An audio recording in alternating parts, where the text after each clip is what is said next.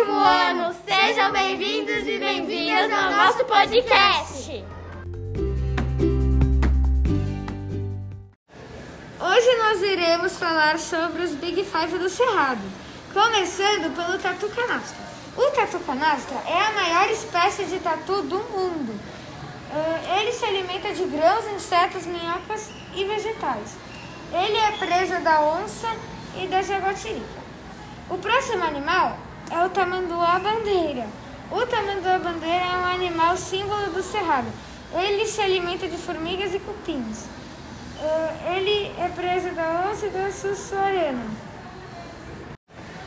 Um dos outros animais é, é a, onça, é a onça pintada. Ela está no topo da cadeia alimentar, ou seja, ela, não, ela come todos os animais e nenhum animal come ela. As, as onças elas gostam de ficar no topo das árvores, que assim elas fogem das, das enchentes e é mais fácil para elas caçarem. Agora tem a anta. Ela é um animal bem grande, come frutas e folhas. Normalmente elas são encontradas perto de rios. Elas são trazidas da onça pintada. Nosso último animal é o lobo-guará. Ele é um animal muito importante para o cerrado. Ele é onívoro e é encontrado perto de árvores e muita grama. É só presa quando filhote.